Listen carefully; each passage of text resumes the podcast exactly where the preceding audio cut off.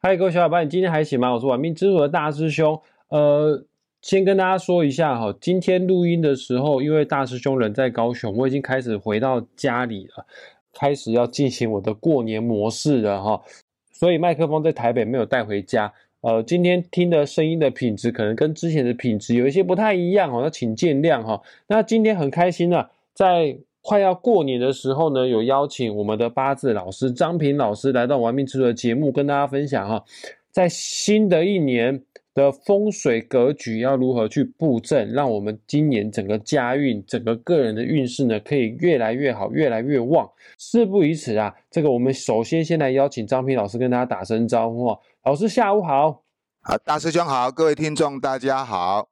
那因为新的一年即将到来哈，在这个新的一年二零二三的癸卯年，我除了大扫除以外哈，也希望家里做一些调整哈。那如果能够把一些好的磁场把它调整更好的话，然后把一些不好的地方化掉一些那个煞气的话，那可能会对来年哈这个流年的运势哈会有加分的作用哈。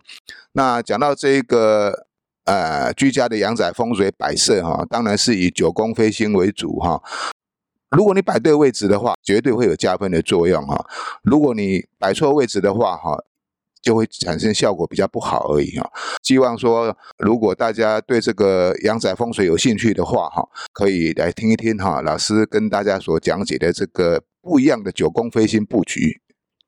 各位听众朋友们，在我们节目开始之前哈。呃，首先呢，我建议你哈，你先让自己的手机啊下载一个 A P P 排盘软体，而不是排盘软体，下载一个 A P P，呃，叫做指南针、指北针或者是罗盘都可以。好，下载好之后呢，呃，你站在你家的正中央，甚至也不用站在你家的正中央了，你想象一下，把你的家啊画成一个九宫格。那待会张平老师会跟大家分享今年的吉方、今年的煞方在哪个地方哈？那就把你的家的九宫格套用上去的话，比方说大师兄家的东南方是客厅。假设张平老师说，呃，今年的东南方是吉方的话，哎，那你的客厅呢？这个风水来说是不错的。当然，张平老师也会教大家如何去增强这个风水。啊，假设张平老师说今年的西北方是煞方，假设啦，我我不是很清楚啊。你们家分成九个格子，九宫格的西北方，想一下是什么样方位？如果是你的主卧室的话，那那那今年那个地方。有一些不好的风水也没关系哦，不见得叫你一定要搬卧室，啊家就这么的小，要怎么样搬卧室呢？江平老师会教大家用什么样的方式去化解哈。那老师，我想请问一下，在今年二零二三年，呃，就九宫飞星啊的理论来说的话，呃，在家里面呢，哪些地方是吉方，哪些地方是煞方呢？我们讲到这个九宫飞星呢，它其实就是一个磁场作用哈。每年它这个磁场的能量不一样哦，那因此它会分布在哦各个角落啊。好的磁场当然有加分的效果哈。那如果是不好的磁场的话，那当然会有一些受到一些干扰跟影响。至于说这个磁场的好坏啊，当然我们都肉眼是看不到的了哈。不过借助于这个风水学的这个呃九宫格哈，我们可以看出流年哈它的磁场作用在哪里哈，比较强的跟比较弱的，好的跟不好的，我们可以稍微。来知道一些，然后再找一些方法啊，去把它改善，或是增强它的好的能量啊，这个是对每个家运来讲是有加分的效果哈。基本上今年好的方位哈啊没有几个哈，只有一个是最好的哈，再来一个是次好的，再来一个是更次的哈。有几个是平位哈，要就是说平平的哈，没什么大的作用哈。那其他有几个比较大凶的位置，也是有三个大凶位置啊。这样讲比较笼统了哈。那干脆哈，我就从这个九宫里面的方位哈，那一个一个跟各位来解析。那各位如果有空的话哈，还有带纸笔的话，可以把它记下来啊，要不然重复听再来记也是可以哈。老师九宫飞星啊，总共把我们的居家分成九宫格，九个格子。那我们要先从哪个地方开始呢？诶，我们先从哈，那就从一开始哈，讲到九哈，到时候大师兄也会抛一个。啊，比较基本的这个九宫格的图表啊，在这个网页上面哈，让大家也比较容易去记住哈。但是其他有一些还是要靠啊各位来听一听哈，可以稍微注解一下，因为每个人的状况不太一样哈。了解，因为九宫分析这个理论有别于八字，有别于紫微斗数啊，这个大家可能比较稍微陌生一些哈。没关系哦。本集节目内容我也会附上这个图表，在玩命之主的脸书粉砖或者是在 YouTube 频道，我的背景呢就用这个图表。你搭配这个图表来做服用、来做收听的话呢，你可以跟一目了然呐。好，那老师你可以跟我们更详细的讲解这个九宫各个宫位所代表的意象吗？好，因为今年是四律入中宫哈，它会哈飞化到其他八个宫位哈。那我们先从。一白星开始哈，一白星哈，它今年是入的这个坤宫哈。那坤宫的话，就是在我们居家哈，用指南针去看哈，或用指北针去看的话哈，它刚好是在你的西南方哈。就是说，你要站在你家里的中心点，然后指北针哈，把它指指向正北的地方，那再划分出啊东南西北的方位，你就知道说西南方在哪里了哈。今年哈一白入坤宫哈，它是在西南方哈，也就是说一白飞星入到这个西南方哈，基本上它代表的是一种人缘桃花哈。但是哈，但是哈，这个是一个烂桃花哈，是一个烂桃花。因此哈，如果说你要招桃花的话哈，可能要摆放一些吉祥物件哦，来化掉这个不好的桃花，否则的话哈，可能会遇到一些啊不好的这个人缘呐，或是感情呐方面的伤害哈。那一白飞星入坤宫哦，主要针对的是家中的这个女主人啊，女主人，也就是说哈，可能这个女主人要注意一下哈，妇科的问题要注意，妈妈啦，或者是这个家子就是你自己在住的，你就是一个女主人的话，那如果刚好房间又刚好在这个西南方的时候，可能健康方面要特别注意啊，尤其是这个属于妇科方面哈。老师，你讲到这边，我突然想到，我们家的西南方刚好是我妈妈的房间。哦，那这烂桃花是无所谓，可是对我妈妈的身体健康状况可能有不好的影响，有妇科方面的影响。可是我们又没办法让妈妈换房间，然后我们家房间就是这么的少啊。那我们后天能做什么样的事情来做改善呢？好，本来哈这个一白星是一个吉星呐，通常来讲它是一颗大吉星呢。可是因为它入了坤宫之后哦，啊，受到这个啊五行的相克作用，从而产生一个不好的现象，变成一个大凶星啊。那你要化解这个现象哈，就是要把这个不好的磁场给它化掉。那你可以在这一个西南方这个位置，或者是房间也好，或者是房间也好，摆设一些哈金色的物件，或者是最简单的方法就是哈挂一串这个六地钱。哎，我指的是六地钱，不是五地钱。老师，那六地钱跟五地钱它差别在哪边？啊，我们一般这个五帝钱哈，它是由这个顺治、康熙、雍正、乾隆、嘉靖哈啊，就是说清朝在盛世的时候，这五个皇帝啊所串成的这个铜钱啊，这是五帝钱。那所谓的六帝钱，就要加上一个道光哈。那道光的末期虽然是不是很好，毕竟他的前半段还是不错的一个皇帝哈。所以顺治、康熙、雍正、乾隆、嘉靖、道光哦，这六个铜钱哦所串起来的这一个。铜串啊，就是代表的是这一个六地钱啊。那这个六地钱你可以挂在哈啊西南方，如果刚好是房间的话，可以挂在它里面的门把上面。那你可以挂在墙角的这个床头上，或是有个地方可以挂的地方哈啊，它是可以化解煞气的好方法哈，而且还可以增加这个好的人缘桃花，对他的身体健康哈也会有起到帮助的作用。来，各位听众朋友们，呃，大师兄是高雄人啊。如果你想要买六地钱的话，我知道十全玉室有在卖啊。那如果你是台北地方的人的话，呃，新北市莺歌老街有在卖，然后台北市的话呢，台北车站歪曲地下街都有在卖哈。哦啊，其实上网也都买得到了。其他的都市的，你就可以参考看看。那老师，我们刚刚已经讲了第一个宫位了，也就是所谓的西南方。再来第二个宫位要探讨什么方位呢？第二个位就是二黑哈，这二黑入到正宫哈，家里面的正东方啊，在正东方。那这个宫位代表的是病福位哈，也就是说哈，如果是房间刚好在这个位置的话哈，就比较容易有产生生病的这个困扰哈。尤其如果是刚好你们家刚好是长子，就是老大，老大如果坐在这房房间的话哈，那今年就会比较不顺利哈，要特别注意哈。老师，老师，我就是我们家的长子，我的房间就在正东方哎。好，有一个很好的解决方法就是哈，你去买一个葫芦，我是说要那个天然的葫芦，然后有开口，买回来之后，你过年去庙里面拜拜的时候，你把这个葫芦去过一下那个那个大庙里面的天宫炉啊，天宫炉过一下火啊。当然，你如果如果能够摆放在案桌上带一些水果啦，或者说饼干啦去拜拜的话啊，上面也可以再把它插一支香哈，做一些加持的作用。拜完之后哈，你就把这个葫芦带回家，吊在你这个房间里面的床头，放在床头柜也可以，就是放在这个靠你睡觉的头部的位置这个地方哈。住在这间房子的人，身体会比较平安、比较健康、比较不会生病啊，因为这个是病符入入这个位置，这是一个大凶位，所以今年要特别注意。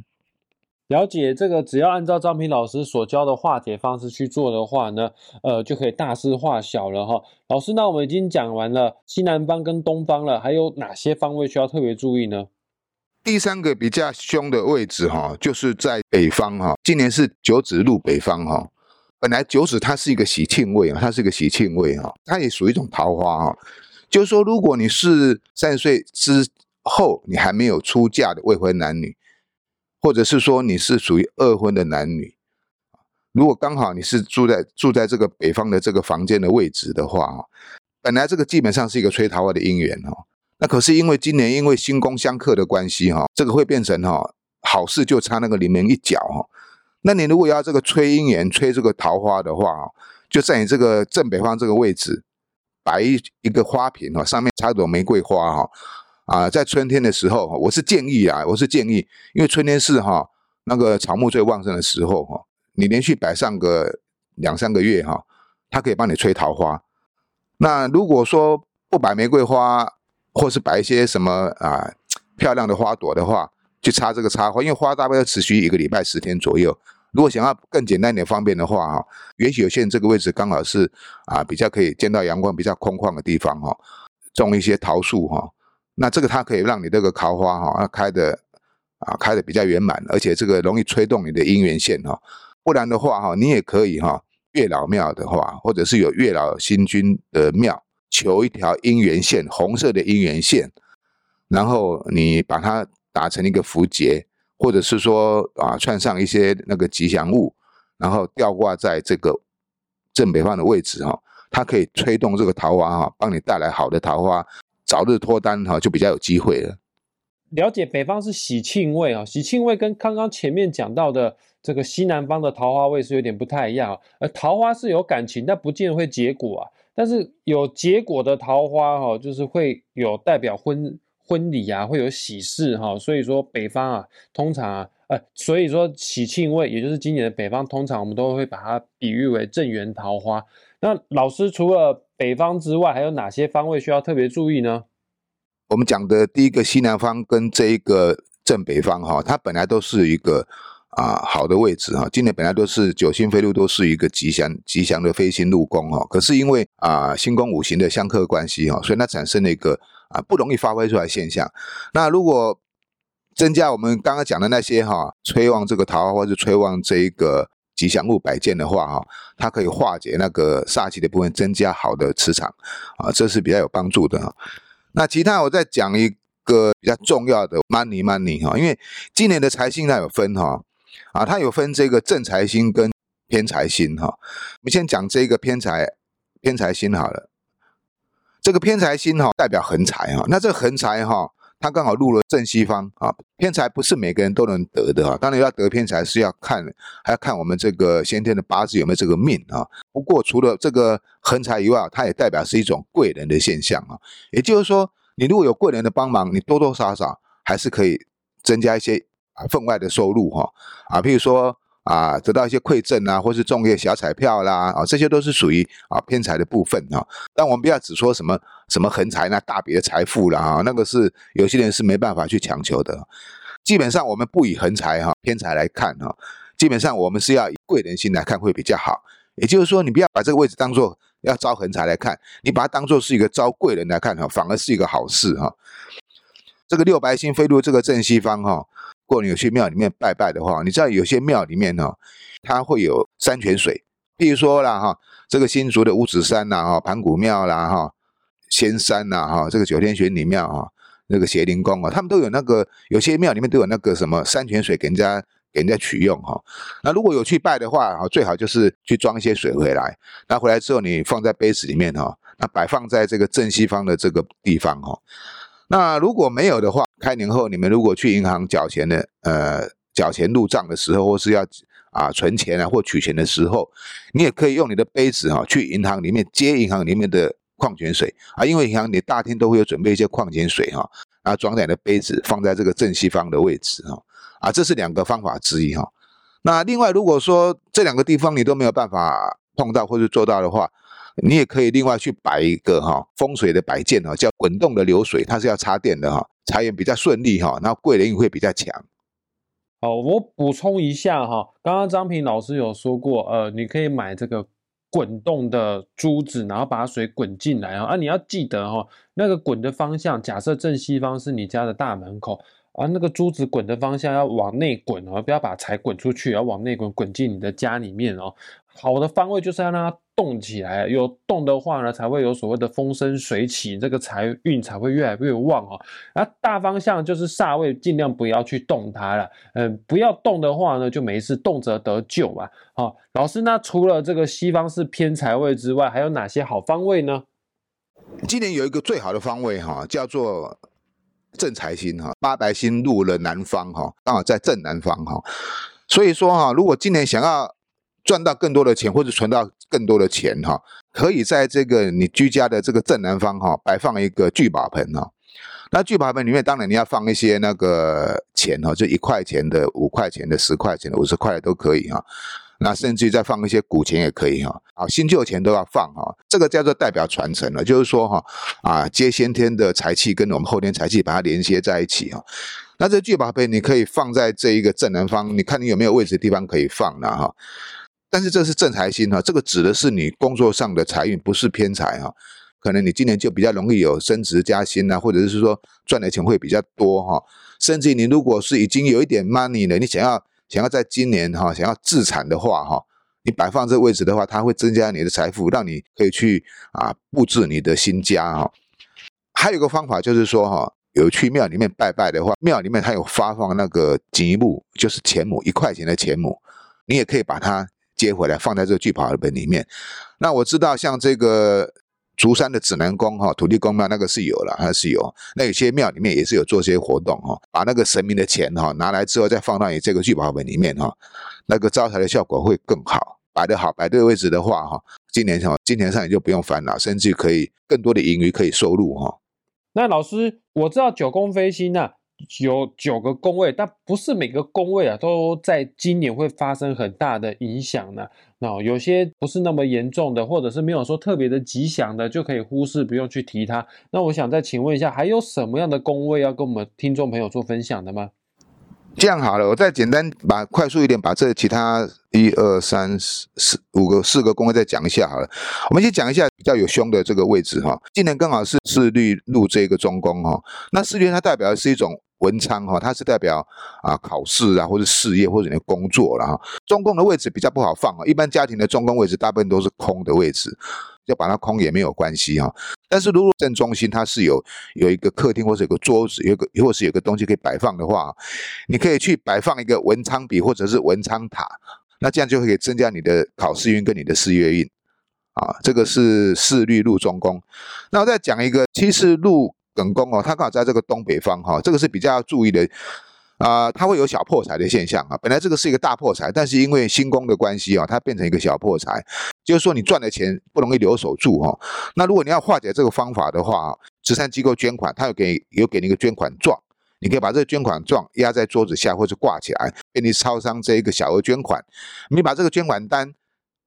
的收据拿起来。压在这桌子，甚至就是有桌抽屉下或者挂起来都可以哈。那再不然的话哈，违规停车啦、闯红灯啦、红单呐，或是什么东西没缴钱被罚单了，这些被罚的钱或是捐出的钱都是属于一种破财的现象。你把这些单据收集放在这个位置的话哈，他已经帮你化解了啊，这是一个比较平和的方式解决这个问题啊。基本上这个功课没有很凶嘛啊。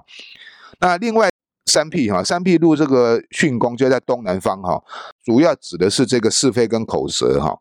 一般来讲，如果刚好是女生又是家中的长女住在这个房间的话，注意哈，就容易有跟她起争执哈，甚至起到感情的纠纷。我指的是长女，不是长男哦。你在这个地方摆上一个那红色的地毯地垫，它可以化解这个啊住在这间房子里面容易犯口舌的毛病啊，尤其是女生长长女哈。那最后一个哈，最后一个我们讲这个五黄哈，那五黄是入到乾宫哈，那乾宫我们代表是在这个西北方哈，西北方哈，那乾宫代表是家中的宅主哈，就是说男主人，那男主人有的是爸爸，有的是爷爷，有的是自己，也要注意这个肠胃方面的健康而已哈，那其实也不会很严重的哈，那如果要化解这个煞气的话，一样哈，可以摆放一个六地钱哈，跟这个。一白入坤的方法是一样的哈，挂一个葫芦哈，它可以帮你这个收煞哈，让你的健康会更好。了解，刚刚张斌老师已经把九宫飞星整个九宫格当中的吉位跟煞位啊，全部跟大家做分享。再告诉大家一个概念啊，反正只要是煞位哦的地方哦，尽量不要去动土，尽量不要去装修，不要去敲敲打打，不要去动它。不去动它，它这个煞气就不会有被激发的情形。其实我们紫微斗数也有这样的理论概念。化忌的宫位不要再有流年的忌啊、运势的忌再去引动它的话，原则上也不足为惧啦。那好的方位节目当中已经有讲了哈，你就去催旺它。一些植物啊，或者是水晶啊，或者是一些摆件，让它动起来，让它能量激发起来的话，我们今年整个居家运势就会越来越旺，越来越顺哦。啊，这个理论非常重要哈。像大师兄在台北住的是小套房，呃，张平老师有教过我，有所谓的大太极跟小太极。大太极就是你的这个地址，你的住家；那小太极呢，可以可以说是你的。个人房间或者个人的办公的地方等等之类的，一样都把它划分为九宫格，你就可以知道哪个是吉方，哪个是煞方。哦啊，煞方的话就尽量不要去动它。那风水这个东西哦，说简单也很简单，说复杂也是很复杂啦。我们节目上面只能用最简单的一个方位来给大家做呈现哈。我啊，详细想要知道个人的居家风水是好是坏的话，还有在今年有没有有利于你们家族的发展的话呢？本集节目的下方也会附上张平老师的网址连接，你可以点击下去就可以找到张平老师的哈。呃，张平老师有的时候也会被香港的客户、被大陆、马来西亚的客户邀请去国外看风水呢。也谢谢张平老师啊，为我们今天这集的节目啊做的详细解说，谢谢老师。好，谢谢大师兄，谢谢各位听众朋友，祝大家哈在新的癸卯年有一个好的发展哈，新年快乐哈，拜拜，下次再见。好，新年快乐，拜拜。